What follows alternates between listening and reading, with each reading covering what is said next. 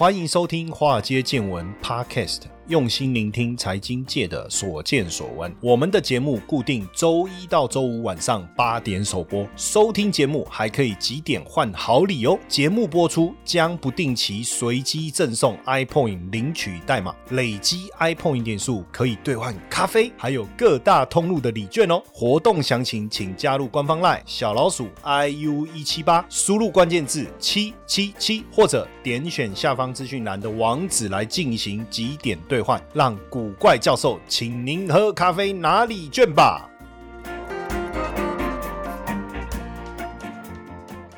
股票市场千奇百怪，见怪不怪。大家好，我是古怪教授谢承彦。现在排碳大国的领袖啊，都要吸手减碳哦，包括中国哦，二零六零年要达到碳中和。那拜登呢，二零五零年要达到碳中和。中国是碳排放第一大国哇，所以如果能达到碳中和，对节能减碳这会带来很大的一个影响哦。那碳排放第二大国是拜登哦，不不是拜登，是美国了。拜登是美国总统。拜登什么时候变成变成是碳排放第二大国？这太好笑！一里棒普也万，二零五零年要达到碳中和。那欧盟呢？是欧盟整个是碳排放第三大大经济体了哦，应该算第不能讲第三大国了，因为欧盟不是一个国家哈。二零五零年要达到碳中和。日本哦是碳排放第五大国，也要在二零五零年达到碳中和。所以绿电哦，绿电哦，绝对会是近零碳排放。近零排放的减碳主角哦，那所以在全球近零排放的趋势之下，再生能源扮演非常关键的一个角色哦。不管是呃龙头企业还是投资厂，都很重视这个碳排放这个议题哈。那你看，像台积电也加入了这个 RE 一版哦，各个企业也开始要想宣誓加入 RE 一版哦，响应这个绿色供应链哦。那呃，什么叫绿电哦？绿电就再生能源了。简单来讲，你看像太阳能啊、风力发电的水力发电、生殖能、地热，这个都算。那绿电当然来自于自然环境，所以第一个，你不会呃，因为没有这些物质没办法发电，你也不会制造污染。比如说风风吹、风扇转有电力嘛，水高低的落差产生量动能。动能产生电能嘛？那生殖能源也是嘛？地热那就更好理解了嘛。然后包括太阳能、太阳能板，所以当然推动这个再生能源已经变成是各国政府啦、国际社会啊，还有社会责任非常重要的一个政策哈。再来是什么？就是 R 一百哈，大家开始对于企业成员对旗下供应链的绿电的要求，还有 ESG 的永续指标当中啊，对于这个环境啊的保护啊，也是一个非常重要的一个议题。所以这当中我们看到像太阳能哦，太阳能这个二零一零年开始蓬勃发展，那风力发电哦这个部分也是哈，那这些当然还有包括电动车哦，电动车这个之前我们之前节目有跟大家聊过嘛哈，我们在上个礼拜的节目有跟大家聊过，所以基本上全力发展风力发电跟太阳能发电，当然更重要的就是俄罗斯。对于能源的一个勒索所导致的，那所以现在因为各国政策的重心啊，都放在全球温室气体的排放量，就比如说电力跟交通嘛，所以电动车的发展就是很重要。可是你有没有想过，电动车的发展是不是要电电才能动？那你电？电怎么来？天然气哇，那天然气价格高涨，用煤发电、火力发电哇，那不得了，空气的污染。所以电力的转型啊，一定也是跟电动车的发展一定会有一个很紧密的关系啊。哦，因为以目前来看，如果你真的要节能减碳哦，零碳排、减零碳排，那这个碳排放量占比最高就是电力跟交通嘛。所以这个部分大家也投资最多的资金的比重啊，高达百分之七十。在电力跟交通上面哦，所以怎么样透过？因为未来是电动车的环境，那你的电网呢？你的电力来源呢？你的电力基础建设呢？所以过去我们在讲跟电有关的投资的时候，谈的当然就是电动车。不过现在你要开始去思考哦，风力发电、太阳能发电的一个成长性哦。所以像美国现在太阳能的安装啊，五年呢要增加两倍啊，哦，增加两倍。这个当然跟拜登签署的法案。有有很大的一个关系哦。有很大的一个关系。当然，在这样的一个趋势之下，太阳能的一个装设啊，各方面啊，它会带来很大的一个成长。那为什么要谈这件事情哦？因为确实哦，电动车以及电力这个绿电的这个议题哦，会被大家所关注哈。那过去我们在看投资市场的时候，当然我们关心电动车，因为毕竟电动车的产值到二零三五年会高达六兆美金哦。但是电力商机，大家有没有想过，二零五零年能源转型哦，累积的投资金额会高达一百兆兆美金哦，高达一百兆美金。这当中包含了什么？智慧储能。因为过去我们的电力的来源哦，如果你讲核电哦，我们跟大家聊核电哦，然后如果你你用这个火力发电也好，反正你没有储能的问题，因为这是由人主动在控制发电的电量。但是如果你是多元电力，包含太阳能、包含风力发电，你太阳就是白天才出来啊，那所以你只有白天才能发电啊，对不对？可是晚上要用电的时候怎么办？某些区域如果大家都回家，晚上用电的时候怎么办？好，然后风力风强的时候，电发电的效率特别好。那没有风的时候怎么办？可是有没有可能用电的高峰刚好是风力发电最弱的时候？有没有可能是用电的尖峰？刚好是风力发电，应该说风力发电最弱的时候，离峰时期会不会是用电的尖峰时期？风力发电的尖峰时期就是它它最能够产生有效率的电力来源的时候，会不会是离峰？所以这个时候变成智慧储能就变得很重要嘛，电池的管理就变得很重要嘛。那你这些电呢？你当然要怎么到充电桩，能够再让电动车去充电，这个也很重要嘛。哦，所以包含了智慧储能，包含了车。车队电车队电网哇，这个这个绝对是整个产业串联的主轴啊！所以之前我们在节目聊了电动车，其实你仔细去想，电的来源还是电力多元电力的商机，所以这个部分一定是要一起来看啊。所以整个当然电动车电池的技术让电动车普及，电动车普及以后充电这一块，那充电也不是说我把电桩弄下去，电就充了，后面你还要谈，你还要去思考的是电力的来源，所以不止电动车的题材很。广啊，哦，不止电动车的题材很广。那现在全球缺电呢，电动车的存量一直在增加，那电动车的耗电的比重也在增加。那电力怎么来？电力怎么来？所以怎么样产生更多的电？未来。绝对会是非常重要的一个机会哈！现在全球大城市都缺电啊，俄乌战争又让欧洲汽油转电，放弃油了哦，放弃油要转往绿电嘛。那电厂的投报率现在当然就更稳定了，而且美国通膨消减法案的预算当中哦，很大部分的比例啊，大概八成啊，八超过八成哦，是在发展再生能源，其中以这个太阳能为主力哦。那我们在观察这个太阳能产。产业哦，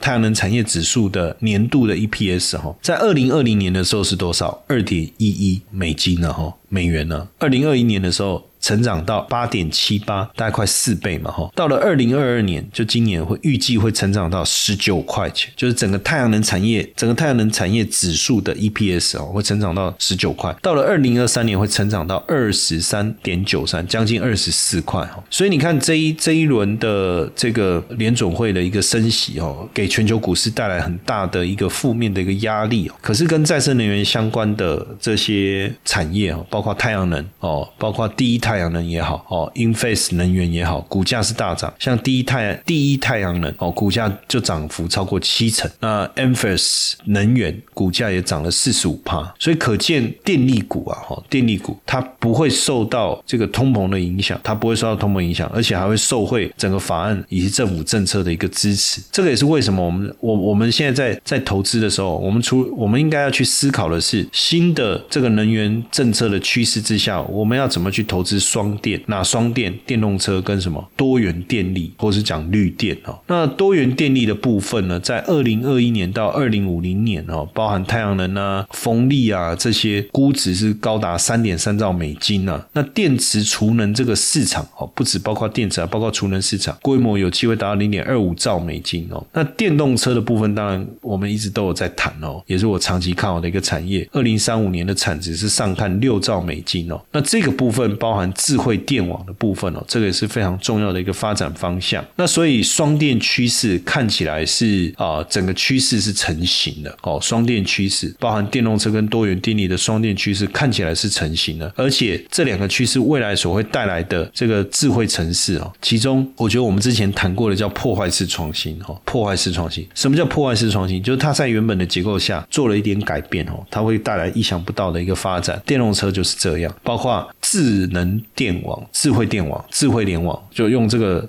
智慧电网好了。电网其实这个没有什么，这原本就存在的一个电网传输的结构嘛。但是导入了智慧电网以后就不一样了，这中间还包含了储能的商机，就是什么时候用电的高峰跟离峰，我的电能怎么去储存，怎么有效的一个资源的一个分分配，这个变得非常非常的重要哦，变得非常的重要。那所以刚才我们讲到这个 e m p h a s 能源呢，它就是太阳能。发电微型逆变器，哦，全球市占率达到八成的龙头。那这个逆变器是什么？就是呃，让电池跟太阳能板的直流电源呢，能够供应家庭交流电电器使用啊。这个很重要啊。为什么？因为你发了发电以后啊，怎么能够让家庭来使用？这中间其实就是。直流电跟交流电哦，怎么样转换来使用哦？这是需要这样的一个东西。所以从二零二零年以来，股价是持续的状，持续的走高哈，持续的走高，股价是持续的走高。相对 S M P 五百持续破底来讲 e m p h a s 能源的股价确实持续走高。这个就是我刚才在讲的这个电力的一个趋势哈，电力的趋势。那当然我们在讲这个就投资的决策来讲，当然第一个短线上的一个议题，电动。车当然是一个，可是随着电动车的一个发展哦，它的渗透率开始慢慢的就普及率啊。我常常讲渗透率，大家很多人听不太不太理解我的意思。啊，我们用普及率来讲好了，开始提高以后，它的股价的动能就会减弱。那这些公司也有可能变成从成长型转变为价值型。但在这当中有一个更长期的一个投资的机会，一定就是政府政策焦点的多元电力的一个商机嘛。所以这个这个部分要怎么去选择？我今天也跟大家分享一个所谓产业一。因子哦，什么叫产业因子呢？我不知道大家在选股的时候会不会去注重政府的政策，会不会去注重政府的政策？呃，着重政府的政策叫顺势而为嘛。在政府政策的一个，不论是补贴也好，支持也好，哦，可能补贴可能有税务的优惠，那可能你跟政策相反的会有处罚吗？那你去想一下，你你处罚成本就会提高啊。但是你顺着政府的政策走，你有补贴，你成本就降低啊。你有优惠税率，你就有呃生产上面的优势啊。所以第一个有没有政策政策面？那你可以透过政策面来去做打分数嘛。那第二个你说哎符合政策，像早期我去参观这个太阳能厂，太阳能有没有符合政策？有啊。可是为什么股价就不行？或是曾经涨过一波，那后来为什么股价要修正下来？最主要还是在你符合政策，但是产业的订单出货的状况能不能去呃有没有开始成长，对不对？有没有开始成长，这是一个很重要的。所以你也要去看呢，这个出货的状况况啊是没有成长，还是有成长，还是高度成长？我觉得这个变成是我们在考量产业，当然没有问题，很简单，政策支持的风力发电，对不对？太阳能、电动车、智慧电网，这这个我们理解。但你怎么在这产业里面当中挑到好的股票？第二个决定的因子是什么？就出货嘛，就营收嘛。你的营收怎么样，对不对？有没有成长？你营收没有成长，说再多都没用了，对不对？第三个因子是什么？供应链的获利的变化，获利有没有开始成长？这个其实也是我们在选股操作上一个非常重要的的这个因子哈。就是从政策的动向到出货的状况，到供应链获利的一个情形，这些都非常非常的重要。那另外一个是什么？就是估值。其实我们常常在看哦，呃，很多的基金哦，这个因为毕竟过去我也我从这个基金公司出来哦，所以很多人在看我们在选股的时候，好像在意比较多个点。其实就四个点第一个就产业，我我还是会以产业为导向放在最前面，然后在产业当中，我们再去筛选，哎，它营收有没有成长？营收有成长，获利不一定成长啊。所以如果它营收又成长，获利又成长，哇，那太棒了。可这时候产生一个问题，什么问题？叫做股价的位阶。但我们怎么去确认股价的位阶的高低？我们最常用的是本益比嘛，对不对？好，但是我这边跟大家分享一个非常重要的一个新的一个观念，叫 PEG。我看政策。我看出货，我看获利，但是我也看什么？我看 PEG。为什么我们常常在讲本益比？哈，高本益比、低本益比，你会发现高本益比的股票股价比较涨得动，可是大涨的背后往往也。带来另外一个大跌的隐忧啊，因为你有可能买错嘛。你高本一比不是每一个高本一比的股价大涨都是都会大涨嘛？那不然我们选低本一比好了。可是这时候又有人告诉你，哎呀，可怜之人必有可恨之处啊！它会低本一比，就是因为低成长啊，低获利啊，对不对？那到底我应该看谁的？其实过去我在我们在学术研究上面做了非常多有关于这一方面的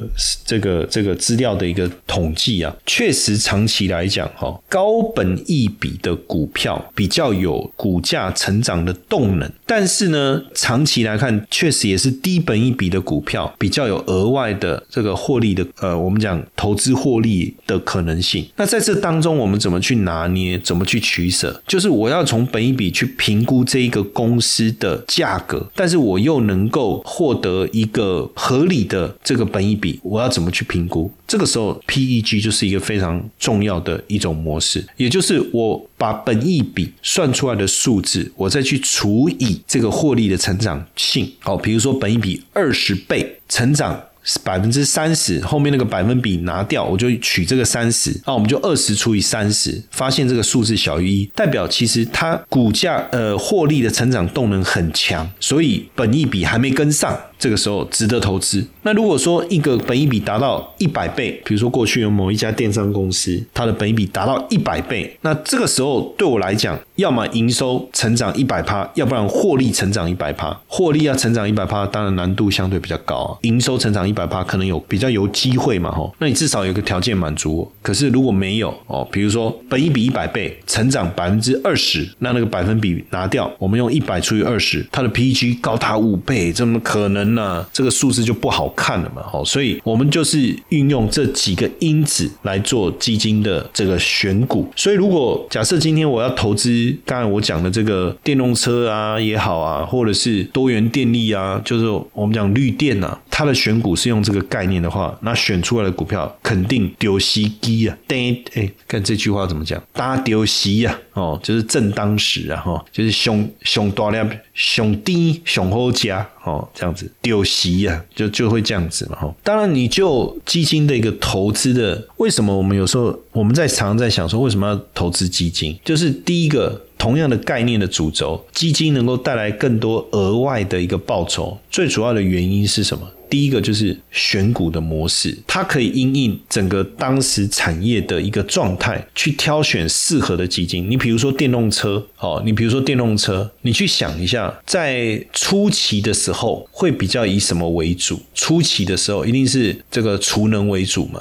对不对？储能为主嘛，因为电池这一块是主轴嘛，电池为主嘛。哎，慢慢的有没有可能自动驾驶的比重会拉高？慢慢的有没有可能在到后期的时候，车联网的建制会更为成熟？对不对？那这个就是你要怎么去应用嘛？那你说多元电力哦，现在看起来太阳能为主轴哦，风力稍微差一点。可是有没有可能风力变成主轴，慢慢比重拉高了？那这时候我们会变成是就要换成以风力为主。所以透过基金经理人就有这个好处。除了我刚才讲说，在选股上面，我们透过产业、透过这个成营收成长、获利成长，再搭配这个 PEG 的概念之外，我们当然还要去配置啊，比如说。美国的为主比重有。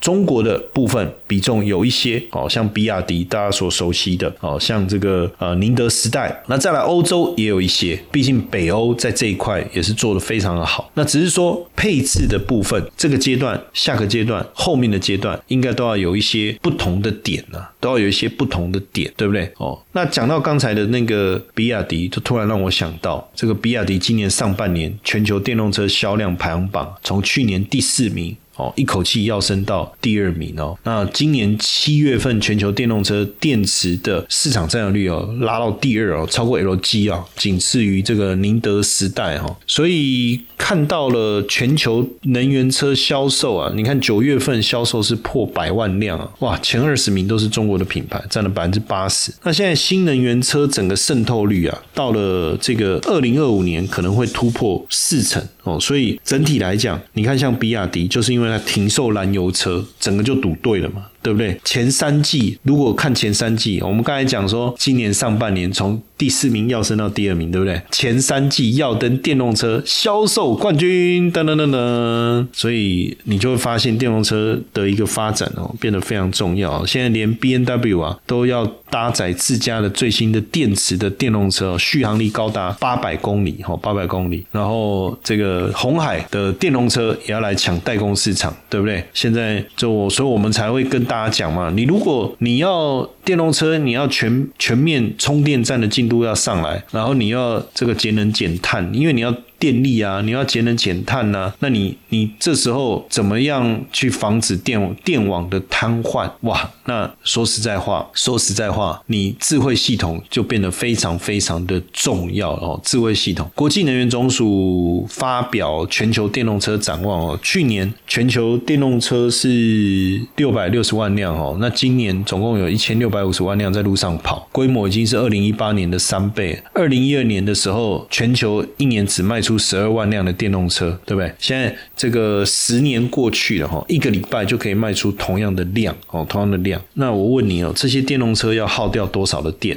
要耗掉多少的电？就中国去年一口气卖了三百三十万辆，然后呃，欧洲是两百三十万辆，两个加起来是全球销售量八成。那电动车到底要耗掉多少电？五百五十亿度，五百五十亿度哦，占全球电力需求百分之零点二。那现在你电动车当做减碳的主轴，到了二零三零年，电动车的耗电量比重啊，会从现在我们说的零点二，会窜升到百分之三点九哦。那欧洲可能会突破百分之六哦。那这个时候，你你的充智慧充电，你的时间电价需求管理这边你怎么去应应？你的电网负荷要怎么样去面对？这个变得很重要啊。所以为什么我刚才才讲到多元电力的部分？我们讲到呃电动车的投资，讲到。多元电力的投资，讲到智慧电网的投资，这些都是息息相关的。所以，如果要谈这个趋势的话，绝对不是只是很简单的我去谈电动车就好。我要谈的是一个更全面的，因为它会有发展过程中不同产业的力道哦，不同产业的一个趋势，甚至是什么，甚至是强弱。产业的一个轮动性，那这个时候基金经理人的角色的扮演就变得，这个角色扮演就变得非常重要了。你能不能顺应着呃产业的变化，然后给予不同的权重，甚至在股票的选择上面，你能够知道这个。比例的不同，而而给予不同的权重哦，这个就变得非常重要。像现在整个储能的产业链也非常的庞大，包括储能的逆变器啊、储能电池啊，也是大家关注的一个重点。整个储能市场的产业链确实相当相当的惊人哦，相当相当的惊人。那全球储能市场产业的一个发展也在高度的一个成长哦，包括在美国的部分哦，这几年的储能的占比也大幅度的一个增加。那这些就是未来我们在投资上需要去注意的细节哦，需要去注意的细节。所以刚才我们不是谈到那个，刚才这样一讲，我就想到我刚才谈到的那个 e m p h a s 这个逆变器的这个部分哦，所以逆变器的部分变得。是是一个非常重要的这个关键的哈，储能那逆变器的部分就变成是非常重要的一个产业的一个投资方向哈，所以你会发现过去我们在讲投资的时候，我们可能没有办法理解到这么多，但是随着我们去关注到电动车连接到电力的来源哦，甚至去理解这个太阳能啊、风力发电啊、储能电池啊、储能装机需求啊，还有这个逆变器啊等等，我们才发现，在投资这一个区块的。广度确实有深度，我们也必须去兼备哈，这样才能够掌握到未来整个多元电力这个生态的一个发展。那最近我也在观察，就是说呃基金市场的一个表现哦，那也刚好看到这个一月呃十一月二十四号哈群有一档。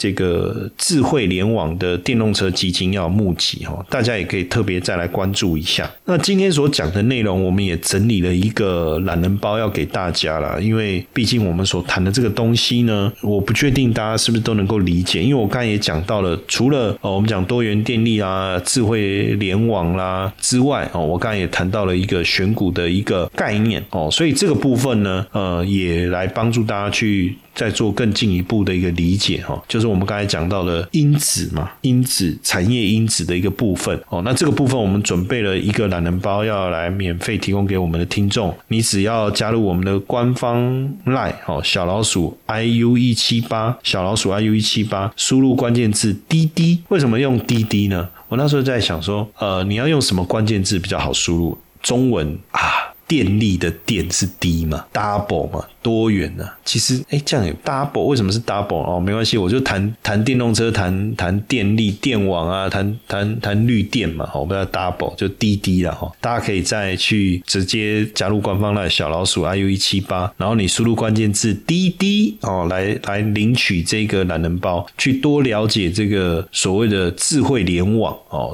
还有电动车这个概念。当然，未来你你在挑选基金的时候，你就可以去注意它，比如说这个议题。我我自己个人是非常喜欢，那它选股的概念是不是跟我们刚才所谈的这个相当的吻合哦？如果是的话，那基本上未来这个这个基金的表现呢，应该就能够相对比较突出了哦。好，那也谢谢大家今天的收听啊，我们把这个这个懒人包来提供给大家。